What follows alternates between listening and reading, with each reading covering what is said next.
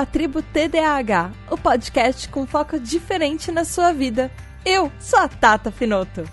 Esse é um podcast para você que é desatento, hiperativo e impulsivo e deseja descobrir mais sobre o TDAH, transtorno de déficit de atenção com ou sem hiperatividade e impulsividade. Essa é a nossa tribo, o nosso lugar para aprendermos juntos, sem julgamentos. Aqui também tem espaço para quem não é TDAH mas que nos cerca, nos ama e quer entender melhor para nos acolher. Hoje nós vamos falar sobre TDAH e história, então prepare-se para uma viagem no tempo. Vamos lá?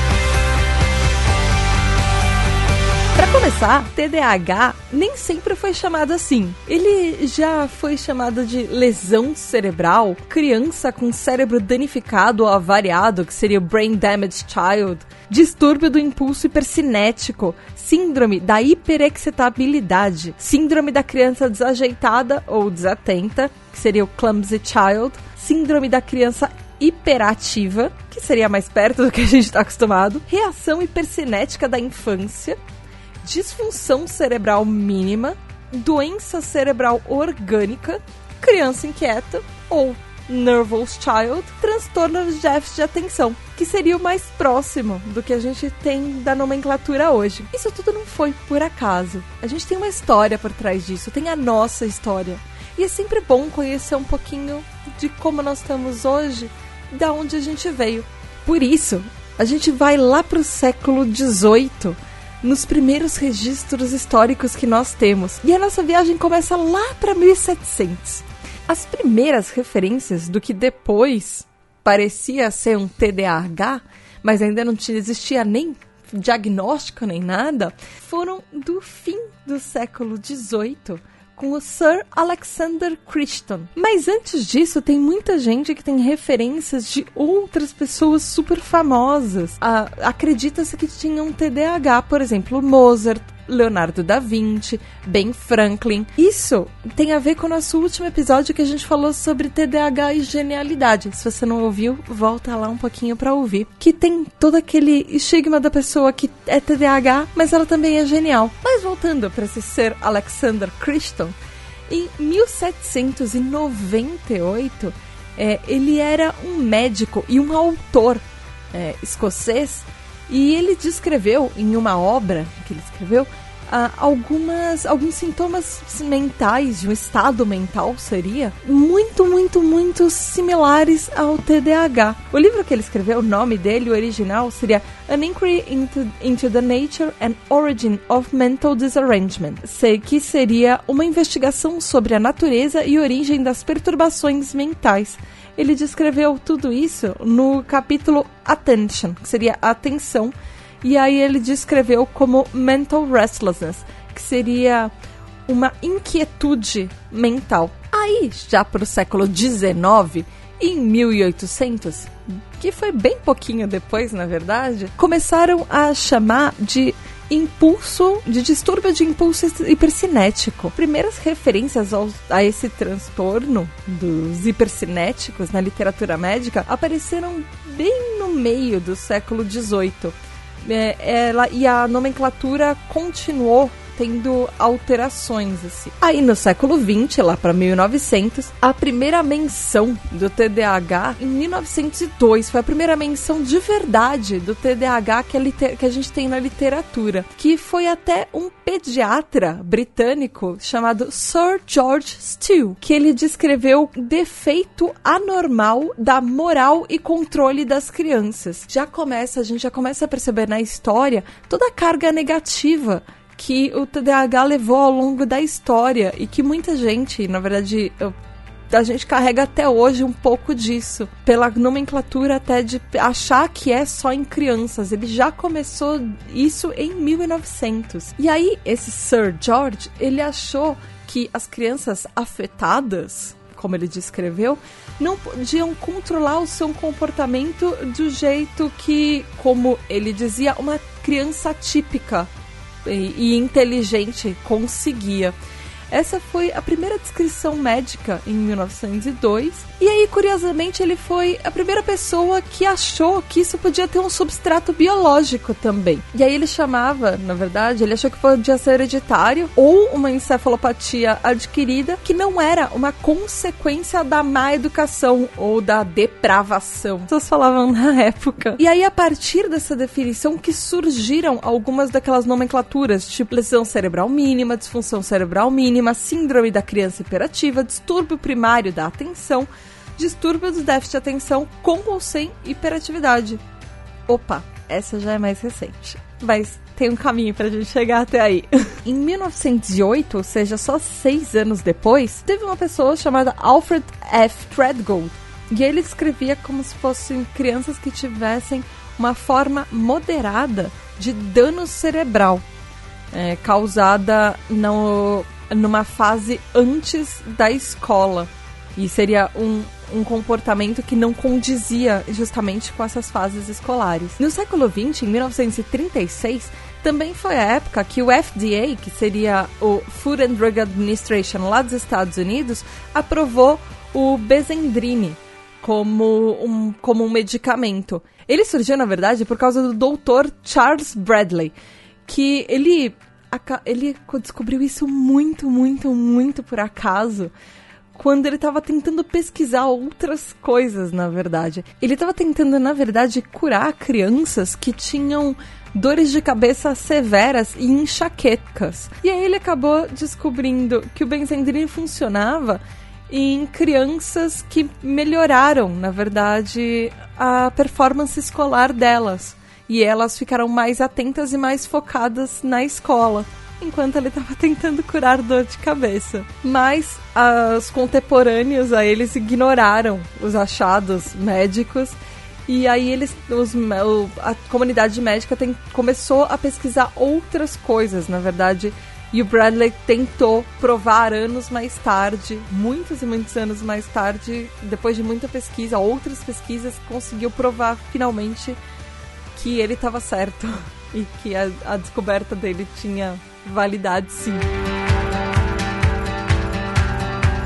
Aí, pulando para a década de 1940, surgiu uma designação nova, que foi lesão cerebral mínima. Aí, em 1950, a Associação de Psiquiatria Americana finalmente lançou o Diagnostic and Statistical Manual of Mental Disorders, que seria o manual do diagnóstico e estatística de distúrbios mentais, que é aquele DSM que a gente conversou lá no episódio 1 sobre mitos e verdades sobre o TDAH. Eles lançaram isso em 1952, bem no comecinho da década. E foi um manual que finalmente listou e reconheceu vários distúrbios mentais, vários transtornos mentais, na verdade, que incluíam inclusive causas, riscos, fatores e o tratamento para cada condição. Essa, esse DSM, como a gente falou na, lá no primeiro episódio, como a gente falou lá no episódio 200 também do TQPcast, volta lá e ouve, ele é usado até hoje por psicólogos, psiquiatras, psicanalistas do mundo inteiro. E, o FDA nessa época, que é o Food and Drug Administration, que a gente acabou de falar, ele aprovou o psicoestimulante da Ritalina, que é muito conhecido por muita gente que tem TDAH, em 1955. E aí, já desde essa época, ele começou a virar um tratamento mais popular para qualquer tipo de diagnóstico que as pessoas têm. E em 1957, o Herbert Fried e o Charles Pfeiffer, eles começaram a estudar os efeitos da clorpromazina no, no que ainda chamavam do, das crianças com distúrbio emocional hipercinético. Finalmente, na década de 60, mais precisamente em 1962, o nome foi mudado para disfunção cerebral mínima. Mas não foi até o fim da década de 1960 que a Associação Americana de Psiquiatria formalmente reconheceu o TDAH como um distúrbio mental. Então, pensa nisso, a gente está em quase 1970 para eles começarem a reconhecer. O que mostra que a nossa história, apesar de ter TDAHs desde a pré-história, desde o início dos tempos, e pensando que, a, que não foi uma coisa recente, a, o diagnóstico e o reconhecimento só veio no fim de 1960 o que mostra que historicamente a gente ainda está engatinhando muito para muitas causas, inclusive não só o reconhecimento dentro e fora das escolas para as crianças terem uma educação melhor, dentro e fora das próprias da própria indústria farmacêutica e dos governos para eles terem para as pessoas terem acesso a medicamento barato, medicamento acessível. Então, ainda a nossa luta é muito é muito recente. Então tem tanta coisa que a gente pode fazer ainda, né? Pensar que de, daqui a algum tempo, quem sabe a gente consegue ter esse, os medicamentos pelo SUS com uma fórmula fornecida pelo governo no, medicamento no medicamento de baixo custo que ia ajudar a vida de tanta gente. Um dos motivos também é porque o DSM, que a gente falou, que é aquele manual, ele não reconheceu o TDAH na primeira edição. Ele só foi reconhecido em 1968, na edição que incluía uh, o, uh, o distúrbio do impulso, impulso hipercinético pela primeira vez. E aí, quando parece que está tudo indo bem, em, exatamente em 1970, o Washington Post publicou uma matéria descrevendo como 5 a 10% de todas as crianças em idade escolar da cidade de Omaha, em Nebraska, vão recebendo estimulantes mentais, como a ritalina, na verdade, para controlar os comportamentos delas. Mesmo que essa estatística tenha só se referido a crianças que eles entrevistaram num programa especial de educação. E essa história criou uma mega de uma controvérsia relacionada ao diagnóstico do TDAH e também ao uso do medicamento. Especialmente porque a matéria dava a entender, ela sugeria que vários pais eles eram meio que coagidos e quase obrigados a dar o medicamento para as crianças deles, sem nem saber o que estava acontecendo com as crianças. Então, aí o que aconteceu é que isso causou um rebuliço na sociedade, principalmente em alguns pais, e, e isso gerou um ato de 1970 do The Comprehensive Drug Abuse Prevention and Control Act, que seria a lei de, de controle e prevenção ao abuso de drogas. Ele tornou os estimulantes mentais, como a Ritalina, ele colocou nos schedules 2 e 3, ou seja, nos patamares 2 e 3. Isso foi em 1971 já, logo um ano depois daquela matéria do Washington Post, para vocês verem como foi rápido toda essa repercussão. E o que, que seriam esses schedules 2 e 3? O que, que seriam essas classificações 2 e 3? Essa classificação 2 para substâncias controladas seriam substâncias que têm grande potencial para causar abuso ou dependência psicológica ou física. Já a 3, uh, elas seriam substâncias que têm menos, que têm um pouco menor grau de perigo. Então, ela não é tão ela não causa tanta dependência psicológica ou física ou mental. Então, esses medicamentos foram colocados como um, um grande risco para as crianças, um, um risco severo moderado para crianças, assim.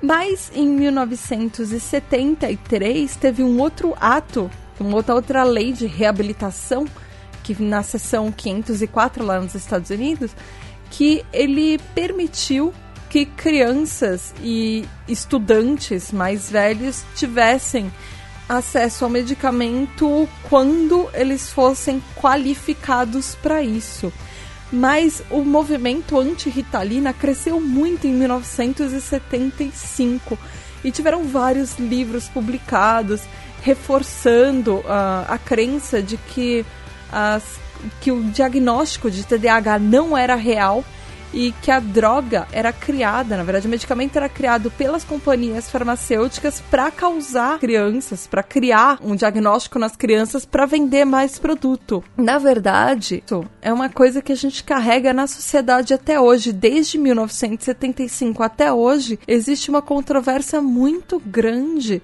sobre diagnóstico, sobre o diagnóstico ser real ou não, sobre TDAH existir ou não de verdade, como a gente falou naquele episódio de mitos e verdade, principalmente sobre o medicamento, se ele é seguro para criança, se você deveria tomar ou não o medicamento, o que, que ele iria causar em você, quais seriam as consequências.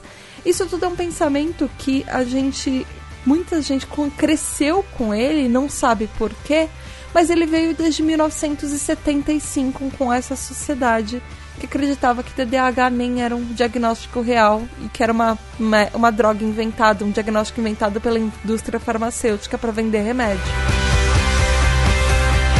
E aí, já em 1980, foi lançado o DSM-3 e ele deu o nome do distúrbio para finalmente distúrbio de déficit de atenção. Ele ainda não tinha hiperatividade porque eles achavam que hiperatividade não era um sintoma comum. Ele foi criado listando alguns subtipos. Foi a primeira vez que foi criar, foram listados alguns subtipos, que seria o DDA na época, o DDA, que era o distúrbio de déficit de atenção com hiperatividade, sem hiperatividade. Eram só esses dois por enquanto. Mas aí, isso foi em 1980, e aí sete anos depois, própria, a própria Associação de Psiquiatria removeu a hiperatividade a hiperatividade e achou que não era uma coisa que tinha a ver. E aí, sete anos mais tarde, a Associação de Psiquiatria Americana, eles removeram a distinção entre hiperatividade e eles mudaram tudo de novo, mudaram o nome e finalmente, pela primeira vez na história, que começou a ter a hiperatividade no nome. E aí virou finalmente transtorno de déficit de atenção com hiperatividade em 1987 isso. E aí ele finalmente combinou os três sintomas principais, aquela tríade: impulsividade, falta de atenção e hiperatividade, em um único tipo que ajudava a identificar as crianças e os adultos e as pessoas. E aí essa mesma associação começou a recomendar e indicar a terapia, o tratamento medicamentoso para pessoas com déficit de atenção, como a ritalina, a drexidina, e outros potenciais uh, que podem incluir, inclu uh, que poderiam também incluir, por exemplo, antidepressivos para ajudar no tratamento e ajudar no bem-estar. Em 1990, depois desse diagnóstico, os casos de TDAH começaram a aumentar, começou a ter muito mais, começou a ter muito mais conscientização sobre o que isso era, ou seja, começou a ter mais gente que foi buscar um diagnóstico ou que descobriu. Então os médicos puderam fazer uma conclusão com muito mais eficiência. Os pacientes tinham muito mais ferramenta para descobrir uh, os sintomas neles e nas crianças, nos filhos. E, e finalmente, as crianças que tinham TDAH e foram descobertas, elas estavam tendo a chance de se desenvolver de uma maneira muito mais justa e melhor com o conhecimento de todos. Por causa disso, também o medicamento se tornou muito mais comum conforme o número de casos crescia, ou na verdade o número de diagnósticos crescia porque os casos sempre estiveram lá. Por isso, também a medicação teve uma modificação e ela foi se tornando cada vez mais efetiva por causa dos, do, das pesquisas de benefícios a longo prazo, como o que os pacientes precisavam. E a efetividade do medicamento ele começou a ser cada vez mais longa, por períodos de tempo maior, desde que você começa a tomar até a hora que ele passa o efeito. E aí, no ano 2000, foi lançada a quarta edição do DSM como a gente conhece hoje, que tem o TDAH, com todas as letrinhas e também as três classificações de tipo do TDAH: o tipo combinado, o tipo predominantemente hiperativo e impulsivo e o tipo e o tipo predominantemente desatento. E agora, super recentemente, chegamos na nosso tempo atual, em junho de 2018, a Organização Mundial de Saúde, a OMS, lançou uma nova classificação, a Classificação Estatística Internacional de Doenças e Problemas Relacionados à Saúde, que seria o CID-11. Esse CID já existiu desde o começo, mas por que, que eu tô falando desse específico, desse CID-11?